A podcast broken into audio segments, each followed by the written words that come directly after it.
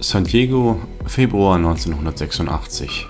Die Visionen des Malkavianers Joshua Brown weisen seit längerem darauf hin, dass sich Feinde in der Stadt befinden und die Kainskinder San Diegos sich in großer Gefahr befinden. Auch die Bruja-Ahnin Tara Kearney hat Wind davon bekommen, dass der Clan Tremere ein Auge auf die Stadt geworfen hat. Sie hat darum den abtrünnigen Tremere Parker in Verdacht, Informationen nach Wien durchgestochen zu haben und hat ihn deswegen entführen und pfählen lassen. Sein Kind, die junge Tremere Kimberly Gordon, sucht verzweifelt nach ihm. Bei einer Strandparty lernen sie Celeste Montgomery kennen, eine einflussreiche Toreador, die sich in der Anarchenhochburg ein neues Leben in der Mode- und Partyszene aufgebaut hat. Sie tanzt am Strand mit dem neugeborenen Vampir Michael Windsor, der zum ersten Mal eine verwandte Seele in der Stadt zu treffen glaubt, die sein ästhetisches Empfinden nicht so beleidigt wie sein bisheriger Gastgeber, der obszöne Nosferatu Dr. Nickel. Doch der Frieden am nächtlichen Strand währt nicht lange. Ein entsetzlicher Sprengstoffanschlag am Strand bringt Joshua, Kimberly, Nickel und Michael in höchste Gefahr. Der Krieg um San Diego hat begonnen. Guten Abend, willkommen zu Folge 7 unserer Vampire the Masquerade Chronik San Diego Shining. Ein kurzes Wort zu unseren Hauptdarstellern. Wir sind heute in reduzierter Besetzung, da Sven, der Michael spielt, heute nicht mit dabei ist. Genau, und ein paar kurze Worte, dass ihr nochmal hören könnt, welche Vampire ihr heute durch die Nacht von San Diego begleitet. Der, der sich auch Joshua Brown nennt, ist gemeinsam mit einer attraktiven, aber recht ledierten Motorradbraut auf dem Weg zur Zuflucht von Tara Kearney und denkt über einiges nach, unter anderem darüber, wie San Diego zu retten ist. Nickel ist schockiert. Er ist in seinen Bungalow zurückgekehrt und hat sich viele Fragen gestellt. Er sieht aus wie eine ausgebombte Ruine.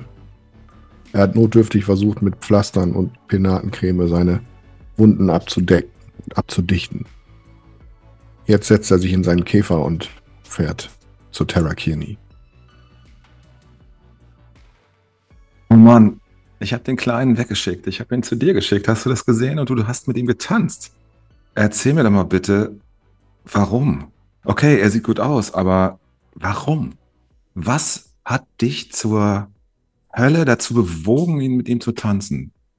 Und dann geht die Bombe hoch und ich muss dich retten. Und jetzt? Ich, ich, ja, ich, ich wäre so gern wie du. Ich wäre gern du. Okay, Kimberly, die Frau, die du aus dem Wasser gezogen hast, deren Leben oder Unleben du gerettet hast, kniet auf den sich langsam verflüssigenden Überresten eines mittelalten Manns, scheinbar mexikanischer Herkunft. Ihr seid aus dem Wasser gekrochen und es hat nicht lange gedauert, wenige Sekunden, bis sie jemanden oder etwas an der Uferpromenade ausgemacht hat. Sie ist schnell. Jeder Gedanke, Celeste Montgomery, die eine der ältesten, vielleicht sogar eine Ahnin, wenn man es so nennen möchte, des Toreado-Clans ist, festzuhalten, rutscht ihr unter den Fingern weg. Eben ist sie noch da, plötzlich geduckt hinter einem abgestellten Eiswagen und noch einen Augenblick später kauert sie auf dem Keinskind, das nur noch einige dumpfe, gurgelnde Geräusche von sich gibt, ehe sie es tötet, ehe sie trinkt und zu Kräften kommt. Sie pulsiert, sie glüht. Äh, Ich, ich schlender zu ihr rüber. Wobei wir ja beide nur Bikinis anhaben. Versuche ich trotzdem wie in einem Abendkleid zu gehen, was mir nicht gelingt, da ich ja äh, neben ihr verblasse. Wow. Wow. Wie, äh, Celeste, wie heißt das nochmal? Diablerie? Einfach so? Psst. Oh. Psst. Sie sind hier überall. Da hinten. Siehst du? Schau. Am Strandhaus. Ja. Sie weist auf ein Strandhaus mit breiter Dachterrasse, wo du ein Pärchen in scheinbar liebevoller Umarmung siehst. Ich kann es bis hierher spüren. Sie suchen uns. Sie sind hier überall. Komm, hilf mir, dieses Ding zwischen die Büsche zu ziehen. Ja, ich fasse die Beine mit an. Du musst mir unbedingt erzählen, was du darüber weißt. Ich weiß gar nichts. Ich weiß nichts. Lass uns die Information holen, jetzt. Ich kenne dich nicht. Ich weiß, dass du unter Verdacht stehst. Niemand soll dir hier vertrauen. Es tut, es tut mir leid, aber ich glaube, diese Beziehung führen wir nicht. Ich bin Kimberly, deine Retterin. Ich schulde dir etwas. Ich will das gar nicht. Du bist niemand, mit dem ich sonst spielen würde. Du bist nicht eingeladen auf unseren Partys, aber Ich will nicht deine Freundschaft. Ich nicht. Will ich nicht. Ich habe eine Freundin. du bekommst keine Freundschaft hier. Ähm. Du, bekommst etwas viel Besseres. Ich gewähre dir einen Gefallen. Einen Gefallen auf Leben und Tod. Und das ist etwas, das tue ich einmal alle paar Jahrzehnte. Danke. Du weißt, was ich brauche, was ich will. Du kennst meine Geschichte. Du darfst mit mir mitkommen, wenn du das willst. Unbedingt. Du wirst sehr lange bei mir eine offene Tür finden. Irgendwann endet es wieder, aber bis dahin werden wir eine gute Zeit haben. Ich danke dir jetzt schon. Es geht mir wieder gut. Es ist ein Geschmack, wie ich ihn noch nie, äh, oder zumindest in den letzten Jahrzehnten nicht gekostet habe. Ich schmecke viele in seinem Blut. Aufregend. Nun, wohin wird es gehen? Kennst du den Weg zu meinem Erzeuger? Willst du dort unbedingt hin? Ich weiß es nicht mehr so genau. Diese Person, die hier alle Fäden in der Hand hält, hat mich gezwungen, von ihm zu trinken. Ich, ich weiß nicht, ob ich ihn will, aber was ich weiß, ist, dass er nicht mehr in ihren Klauen leiden soll. Täusch dich, wenn du annimmst, irgendeine Person hätte hier alle Fäden in der Hand. So eine Person gibt es nicht. Hier liegt einfach alles rum und du darfst dir nehmen, was dir schmeckt. Tara Kinney, passt auf. Das stimmt und sie ist gut in dem, was sie tut. So lange, bis sie es nicht mehr ist und ich weiß nicht, ob sie es noch ist. Ich weiß, wo dein Erzeuger ist. Viele wissen es. Überlege dir sehr gut, ob du für, für diese Person, die dich allein durch deine Existenz in eine äußerst unvorteilhafte Lage gebracht hat, das aufbrauchen möchtest oder zumindest zu Teilen aufbrauchen, was ich dir zu bieten habe. Da könnte mehr für dich rausspringen. Ja, es tut mir leid, du hast vollkommen recht. Ich sollte mehr an mich denken. Aber um das zu tun, muss ich Parker loswerden. Du könntest das, was du bist, ablegen. Hör auf, Tremere zu sein. Streif es ab. Es sind nur Worte. Du kannst zu mir kommen. So etwas wie ein Kind sein. Alles, was dich mit der Vergangenheit verbunden hat, könnte verblassen. Wir könnten es ungeschehen machen. Wir könnten die Dinge ihren Lauf nehmen lassen. Parker. Es wäre ein kleines Licht, das wir austun. Und möglicherweise würde dein Licht dadurch nur umso heller scheinen in der Nacht. Ich weiß, wo er ist. Möchtest du ihn um dich haben? Oder möchtest du diesen Teil des Bandes endgültig abschneiden? Ich danke dir für dein Angebot. Das ist ähm, sehr verlockend. Genau das ist die Frage. Was möchte ich machen? Und dazu muss ich Parker sehen. Es muss sein. Es muss Parker sein. Ich weiß, wo er ist. Ich bringe dich hin und ich werde dich durch, durch diesen Prozess begleiten. Etwas ist an dir, das ich für Jahre ertragen könnte. Und das will einiges heißen, denn meine Langeweile ist grenzenlos. Ich werde mich bemühen. Und als ich das sage, äh, greife ich nochmal runter zu meinem Schuh, um irgendwas zuzumachen. Und ich versuche, einen Tropfen Blut von dem Keinskind, was sie geschändet hat, auf meinem Finger zu erhaschen, um den für Blut einzusetzen später in einem unbedachten, un unbeobachteten Moment. Du kannst das jetzt würfeln. Okay, genau. Nochmal. Sinn für Blut. Uh, drei Erfolge. Vier Erfolge. Vier Erfolge. Mhm. Du bist dir sehr, sehr sicher, dass du mit dieser Art von Blut noch nie einen Umgang hattest. Es ist ein aufregender, ein wilder Geschmack. Es ist nicht das Blut von einem, sondern das Blut von vielen. Es gibt diese kräftigen Obernoten, also etwas Junges, Unreifes. Und du bist dir fast sicher, dass du von diesem Clan schon einmal gehört hast. Du kommst nicht ganz drauf. Es ist kein Camarilla-Clan. Es muss etwas anderes sein. Du hast bei dem Training, das du bekommen hast, hast du von unterschiedlichsten Clans getrunken, aber diesen kennst du nicht. Es muss der Clan aus einer anderen Sekte sein. Und das interessiert dich sehr.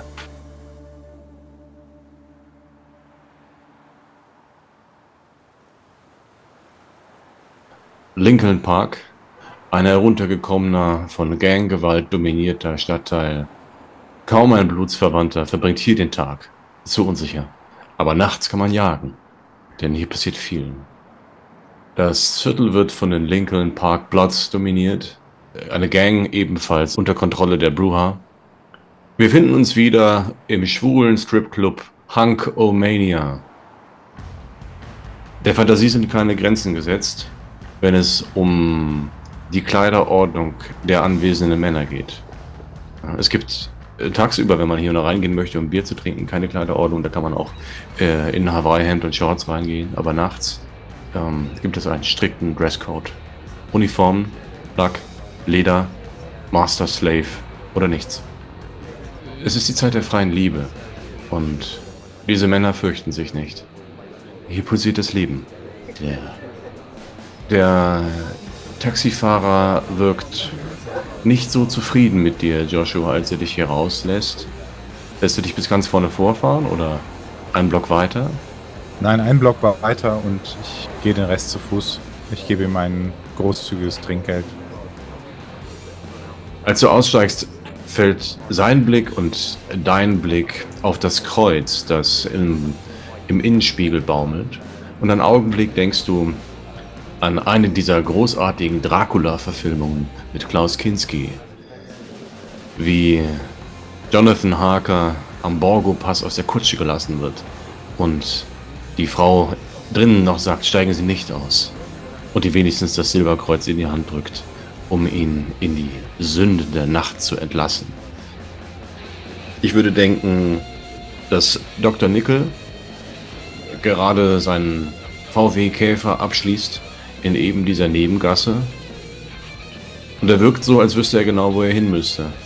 Nickel, was sagt dein Outfit-Barometer in dieser Nacht?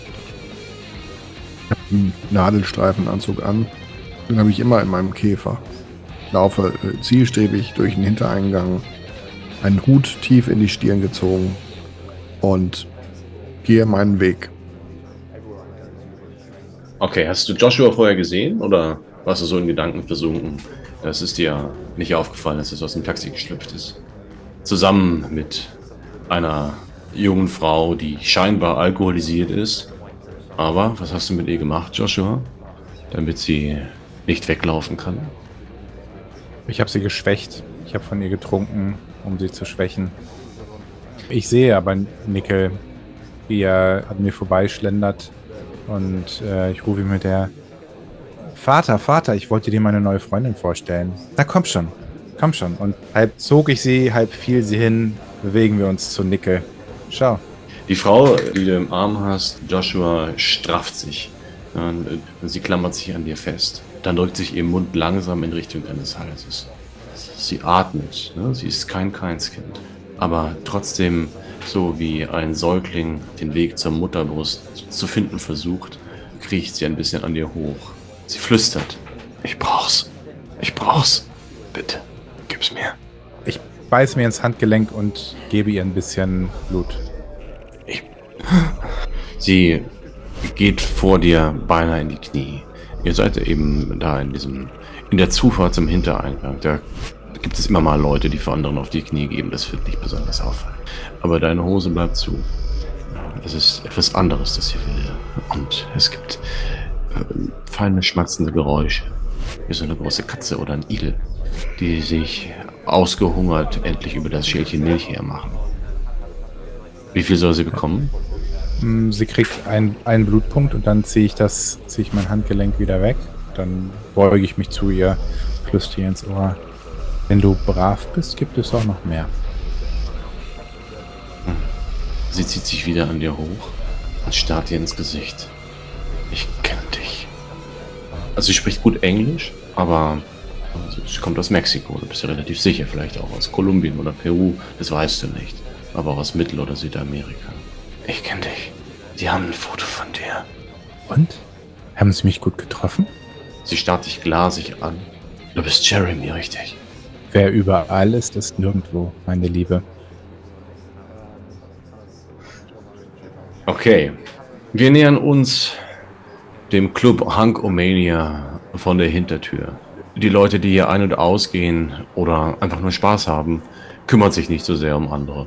Vielleicht geht man kurz vorbei und guckt, was los ist, aber üblicherweise macht man entweder mit oder geht weiter.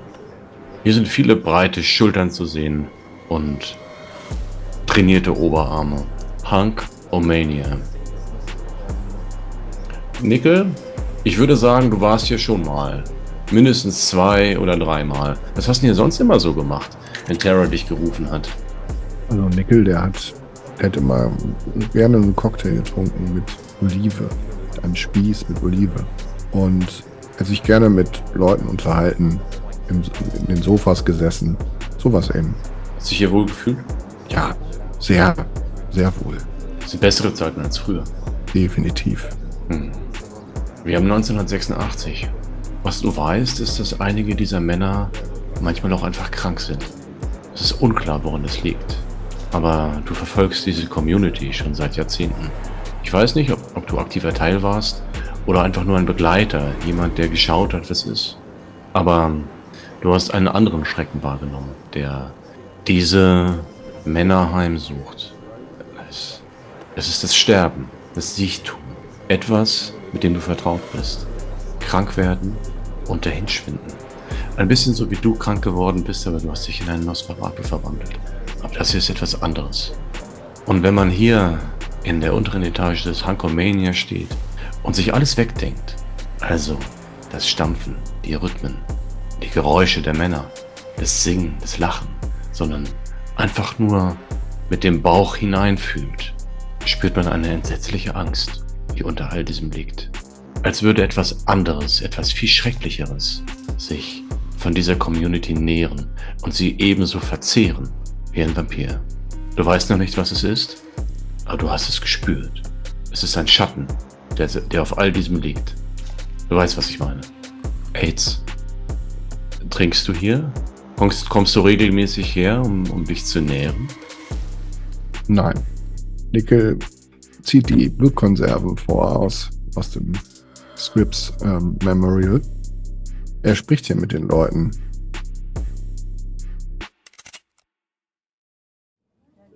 Joshua, als du die Blechstufen zum Hintereingang dich hochschleppst und deine etwas gestärkte Begleiterin hineinführst, bist du sofort in Empfang genommen. Es ist äh, Sophia Hernandez, das Keinskind, das diesen Laden besitzt. Eine auffallend kleine Frau mit hüftlangem, künstlichem schwarzen Haar. Ihr Gesicht ist hinter dem Make-up, hinter den falschen Wimpern und den kantig gemalten Augenbrauen kaum zu erkennen. Sie ist immer von Schatten umgeben. Und manchmal glaubst du, dass die Schatten hinter ihr die Wände hinaufkriechen. Aber das hast du ehrlich gesagt auf deine eigene geistige Verfassung geschoben. In ihrer Miene ist Angst zu sehen. Sie lässt die Tür schließen, lässt Riegel davor schieben. Sie kommt zu dir und nimmt dich fest in den Arm. Gut, dass du es geschafft hast. Es haben nicht alle geschafft. Es hätte mir so leid getan, wenn wir uns nicht mehr gesehen hätten.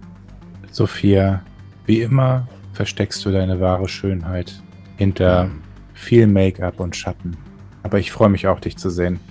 Es sind mindestens 15 in der Stadt. Gule, Kleinskinder, 15. Sie kommen aus Tijuana. Wer ist noch draußen? Kimberly ist noch draußen. Sie ist alleine? Wir haben sie verloren. Ich war, ich war damit beschäftigt, mir eine Abendbegleitung zu organisieren. Ja. Sprichst du Spanisch? Ein paar Worte, sicher. Hm. Da wirst du nicht alles verstehen oder nur ein Bruchteil dessen, was sie dem Mädchen, das du hereingebracht hast, ins Ohr flüstert. Ja, aber es scheint sich um hasserfüllte Obszönitäten zu handeln. Um eine Art von Sprache, die zeigt, wo Sophia herkommt. Du weißt dunkel, sie kommt aus New York, sie ist geflohen und sie kommt nicht aus den Reihen der Camarilla. Gemeinsam geht ihr nach unten in eine Lounge, wo Dr. Nickel bereits wartet. Gambo ist ebenfalls da. Ihr erinnert euch. Der Ghoul voll von El Sangre und zwei oder drei andere Ghule. Dazu auch äh, Gabriel Ramirez, den ihr erst vor wenigen Nächten im Krankenhaus gesehen habt. Habt. Ähm, der ist ja eine lokale Celebrity, sitzt hier auf der Sofakante. Angst liegt in der Luft. Nickel, wie geht's dir hier? So etwas hast du noch nicht erlebt. Ein Mordanschlag. Bin entrüstet. Terra, gebenedeite, Kiani. Wir warten Wo noch auf Terra? Terra. Äh, wen fragst du das? Gambo. Äh, ich weiß nicht. Sie wird kommen. Ähm, El Sangre ist auf dem Weg. Äh, wir haben vier Mann auf der Straße. Sechs Mann im Erdgeschoss, äh, vier Mann im Obergeschoss. Ich deute der Dame meiner Begleitung, stelle ich so einen Holzstuhl hin und deute ihr, dass sie sich da drauf setzt. Siehst du, meine Liebe, du bist hier ganz sicher. Sie begreift inzwischen, dass sie nicht sicher ist und fängt sichtlich an zu zittern. Das ist sicherlich auch der Präsenz von Sophia Hernandez zu verdanken, die hinter ihr steht und ihre kalte Hand ihr auf die Schulter gelegt hat. Gabriel Ramirez wirkt etwas desorientiert. Äh, was ist mit Celeste? Es hieß entkommen, nicht wahr? Ich habe mir das berichten lassen. Sie ist ins Wasser gegangen, ja? Und ich hey. schätze, die Sicht war durch eine Riesenexplosion eventuell etwas verschleiert. Das muss schrecklich gewesen sein. Dr. Nickel. Äh, er streichelt deine Hand. Doktor. Was ist mit Celeste? Ich, ich schiebe seine Hand weg und sag, hör mal, ich hatte eben die Dunkelheit angerufen und gefragt, was sie machen soll. Was? Gesagt, sie, sie soll mir folgen, habe ich ihr gesagt. Hierhin, zu dir. Wo ist Kierney? Steh auf und, und schiebt ihn zur Seite. Also so mit Schwung, dass er auf alle Viere knallt. Äh, du kannst ihn wegschieben, der wehrt sich nicht, aber ähm, der fällt auch nicht hin, sondern der. Geräusch wie wenn, wenn so eine Katze auf, auf die Fliesen springt. So. Sophia Hernandez stellt sich hin. Jetzt ist hier Ruhe. Wir warten. Wir sind sicher. Tada wird kommen. El Sangre wird kommen. Sie haben viele Jungs da draußen. Sie sind zum Zoo gefahren. Da sind drei, vier Gangrel. Sie, Sie sind schon unterwegs, ich bin ganz sicher. Okay? Je länger ihr wartet, desto kleiner wird der Raum. Es kommen noch zwei weitere Gule dazu und schließlich eine große, kantige, leicht verwilderte Frau. Äh, die hat zu scharfe Zähne im Mund und äh, lehnt sich einfach in eine Ecke und atmet nicht. Starrt einfach auf den Boden. Es wird gewartet und gewartet. Das wird ungefähr die Zeit sein, Kimberly, als Celeste Montgomery mit dem Wagen, den sie euch organisiert hat, vorne vor dem Club hält. Hank Omania, du weißt, wo wir sind. Oh mein Gott, hättest du mir nicht vorher was sagen können, wo wir hinfahren? Weißt du, was ich vorher war, bevor ich ich wurde? Es gibt, glaube ich, niemanden da drin, der nicht mein Gesicht kennt. Weißt du, wie viele Demonstrationen wir hier vorab gehalten haben? Als ich noch mich als Mensch wie ein Schwein verhalten habe? Meine ganze Kirche ist. Wir sind der Inbegriff von Schwulenfeindlichkeit gewesen. Ich, ich war der Inbegriff von Schwulen, Schwulenfeindlichkeit. Ich habe Jahre damit verbracht, diese armen Leute zu diffamieren, nur um Macht zu sammeln. Die, jeder kennt mein Gesicht hier drin.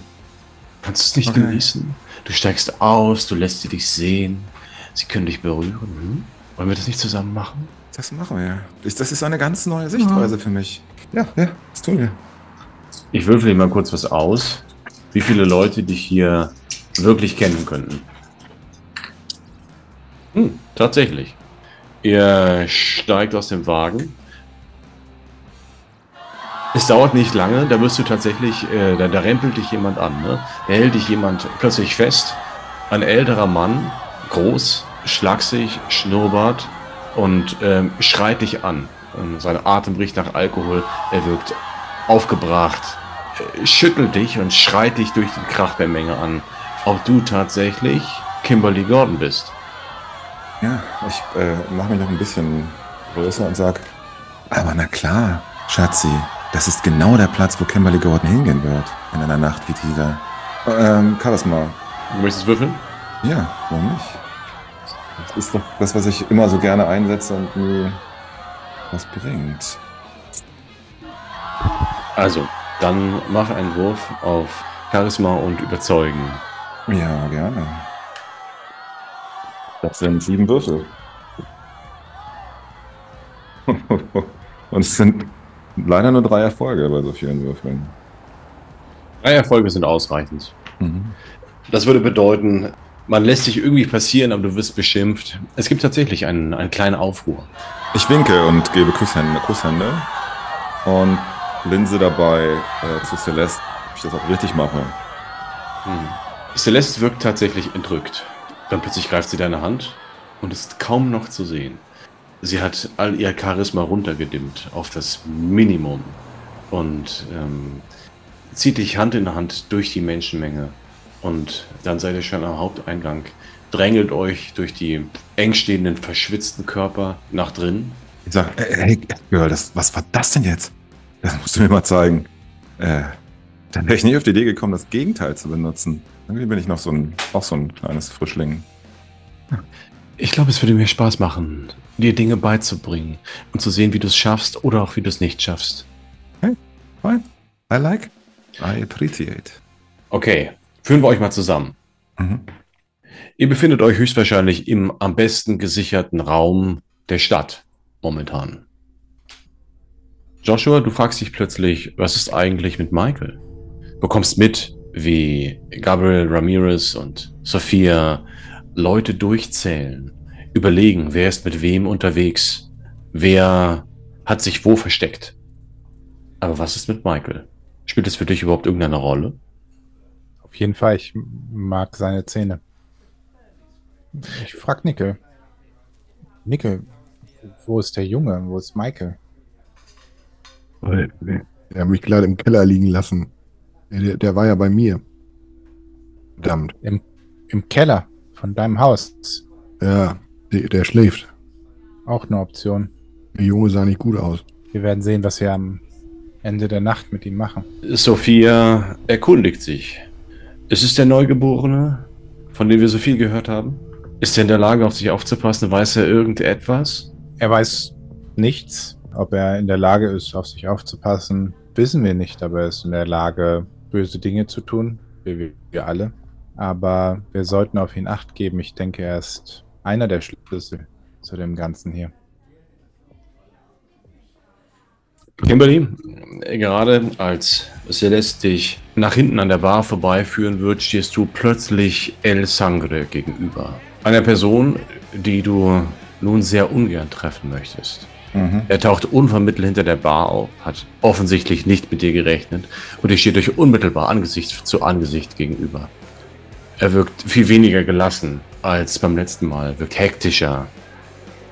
Steht vor dir und du weißt, dein Erzeuger ist irgendwo hier im Haus von El Sangre persönlich hierher gebracht und gefangen gehalten. El Sangre steht jetzt vor dir. Sein Haus, seine Domäne.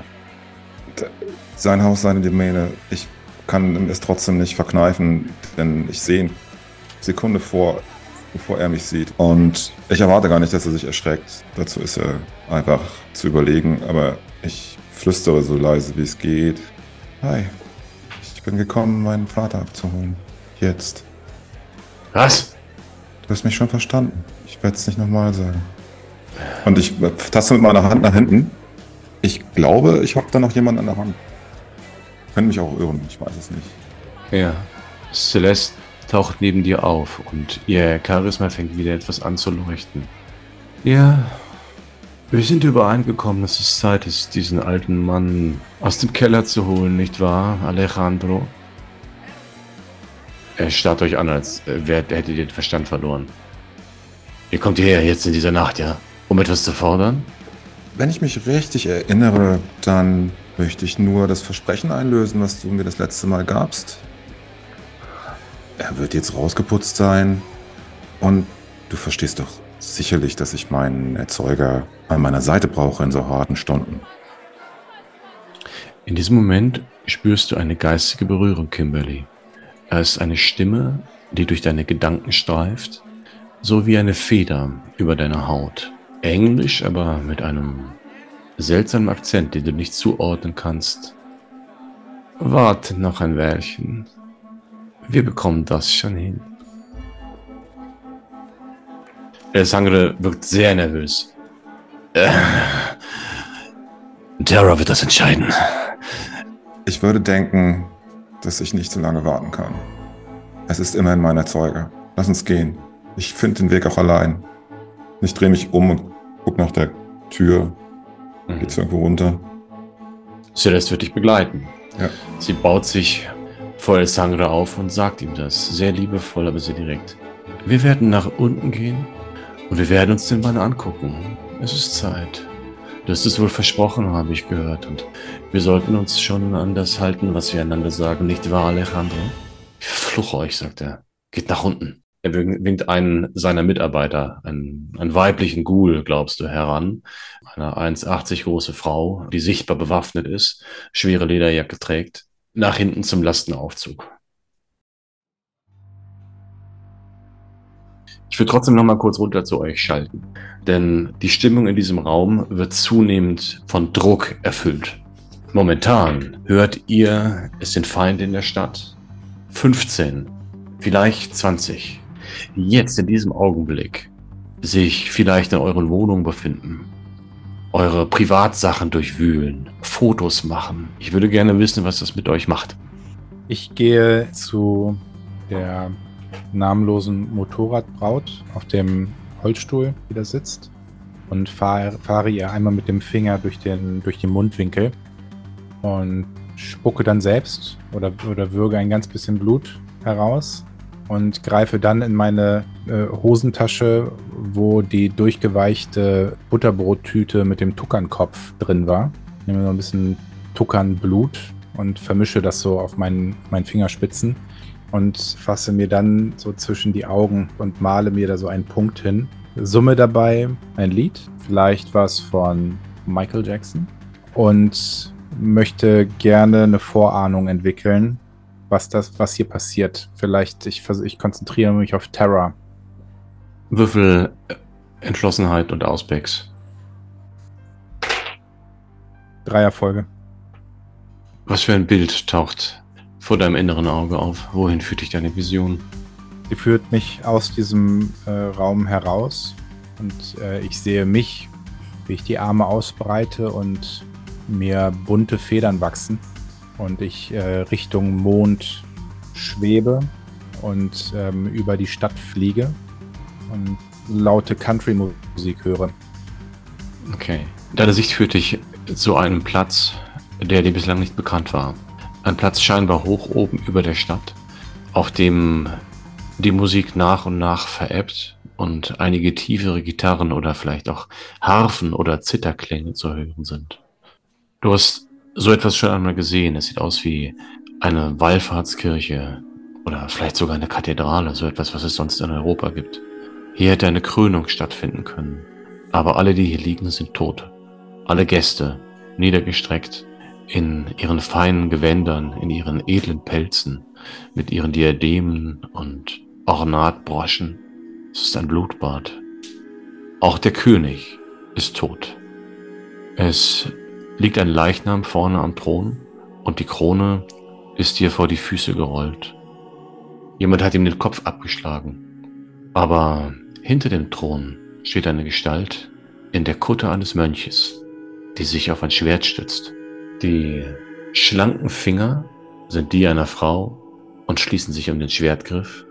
Dann holt sie aus und spaltet mit einem Schlag den Thron in zwei Hälften. In den Thron ist ein Spiegel eingelassen und einen Augenblick lang siehst du in diesem Spiegel dein eigenes Gesicht, das ebenfalls gespalten wird. Als der Mönch sich abwendet, erkennst du unter der Kapuze das Gesicht von Terra Kenny.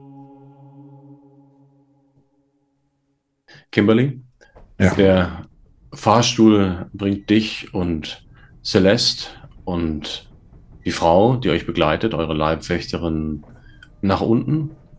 Ich drehe mich im Fahrstuhl um zu der Ghoul-Begleitung und sage, hey, wie ist denn dein Name? Janet. Janet, ich wollte dich was fragen, Janet. Kennst du Mike, Mike und Mike? Nein, Miss, ich, ich, ich kenne sie leider nicht. Kennst du die Band Suicidal Tendencies? Das sind meine Jungs. Mike, Mike und Mike. Das sind meine Ghule. Du kennst die Band nicht? Äh, es tut mir leid, nein, ich kenne sie nicht.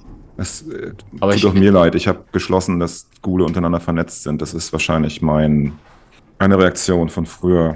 Ich, ich werde mir auf jeden Fall eine, eine Schallplatte zulegen. Das ist gut. Egal wie das ausgeht, sprich mal mit denen. Das sind meine Jungs, ich sag's nochmal. Und dass du sie nicht kennst, spricht eigentlich gegen dich. Sie zuckt zusammen. Mit seiner solchen Kritik durch ein Kleinskind kann sie nur schwer umgehen. Es tut mir leid. Komm, du bist gar nicht hier, um uns zu bewachen, du bist hier, um uns zu führen. Stimmt? Für uns. Wir gehen mal zum Konzert zusammen. Als der Fahrstuhl unten angekommen ist, öffnet sich die Tür. Sie drückt aber noch dreimal auf Untergeschoss und die Tür schließt sich und dann öffnet sich die gegenüberliegende Tür.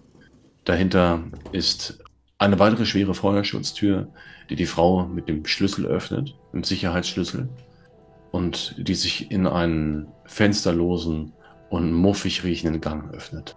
Links und rechts sind kleine Kellerzellen. In der vorletzten dieser Zellen befindet sich Parkers Kiste. Es ist eine Kiste, die in einen Pappkarton hineingesteckt worden ist. Als wir vor die Kiste treten, ist es immer noch derselbe Schrank aus Folge 1 Ja. in der Pappkiste. Mhm. Es sind übrigens hier unten mehrere Schränke. Okay. Miss, ich wollte Ja. nur sagen, wir passen gut auf. Ich weiß nicht, welche Beziehungen Sie zu dieser Person haben, aber wir haben wirklich gut aufgepasst. Okay? Danke, äh, danke. Ich muss mich nochmal entschuldigen. Ich habe die Situation falsch gelesen. Tu mir doch die Nettigkeit und öffne diese Kiste hier für mich. Celeste klimpert mit den Fingernägeln auf, äh, auf dem Metall und sagt, vielleicht sollten wir es selbst machen. Gern, gern. Janet, geh nach oben. Du kannst uns den Schlüssel dalassen. Wir finden es schon hinaus. Das hier wird ein emotionaler Moment. Ich möchte ihn genießen. Geh schon mal rauf. Sorg dafür, dass uns niemand stört. Ich trete von links an die Kiste und bin mir relativ unklar, was jetzt passiert in mir. Ich lausche rein und mache den Deckel mit einem Ruck auf. Tatsächlich ist Parker in der gleichen Verfassung da drin, wie du ihn zuletzt gesehen hast. Es ist der gleiche verdammte Anzug. Niemand hat ihn geschmückt. Da ist nichts mit irgendwelchen Weihritualen. Er sieht genauso aus wie vorher. Es ist wie alles. Im Leben wie im Unleben. Alles nur Politik und Lüge. Guck ihn dir an. Guck ihn dir doch an, wie er da liegt mit seinen romantischen schwarzen Zöpfen. Weißt du, dass er früher, dass er früher 20 Frauen hatte? Und dann wollten sie ihn zwingen, eine zu, zu behalten und er hat sofort seine Lieblingsfrau gewählt und dann. Ich hatte es schon, ich hatte es schon gesagt, Schatz, dass ich mich so unglaublich schnell langweile. Ich bin hier, um, um eine, eine Reaktion von dir zu sehen. Ähm, nicht um zu hören, was irgendein Mann vor irgendeiner Zeit mit irgendwem gemacht hat. Komm, es ist Zeit für. Äh, möchtest du nicht weinen oder, oder ihn schlagen? Er will es nicht erfahren und ich, ich würde den Mund halten. Ich würde Folgendes machen. Ich gebe ihm erstmal von meinem Blut. Und zwar beiße ich mich auf dieselbe Art und Weise roh und brutal, wie ich das bei ihm getan habe, wie er von meinem Blut trank. Und ich sage dabei, weißt du was? Es ist mir eigentlich auch völlig scheißegal, was du möchtest oder nicht. Mit der einen Hand fasse ich den Flock an, der in seiner Brust steckt, und mit der anderen lasse ich meine kostbare Flüssigkeit, meine, meinen ro- roten Wein in seinen Mund laufen. Und während er mundvoll Blut hat, schaue ich sie an und klimper mit den Augen und ziehe den Flock raus und sag, huch, Es ist wie ein elektrischer Schlag, der durch diesen Körper geht. Ne? Seine Arme nach, schießen nach vorne und er stürzt an dir vorbei, fliegt gegen die gegenüberliegende Wand, krallt sich dort fest, fängt an zu beben und zu zucken, als würde er unter starker Spannung stehen. Celeste schaut sich das an, macht einen Schritt nach hinten und plötzlich bemerkt sie irgendetwas, das du nicht bemerkst. Sie wendet den Kopf in Richtung des Fahrstuhls Oh nein. Du möchtest nicht aufhören, eine Tremere zu sein, oder? nein. Die Türen öffnen sich. El Sangre rutscht heraus. Es riecht nach verbranntem Fleisch. Janet gleitet an der gegenüberliegenden Fahrstuhlseite herunter und hinterlässt einen, einen blutigen Abdruck. Der Mann, der über El Sangre steht und ihn mit einer Berührung der Hand einfach nach vorne kriechen lässt, während El Sangres Fleisch langsam anfängt sich aufzulösen, sagt, das ist gar nicht möglich. Wenn man einmal gekostet hat, dann ist man dabei.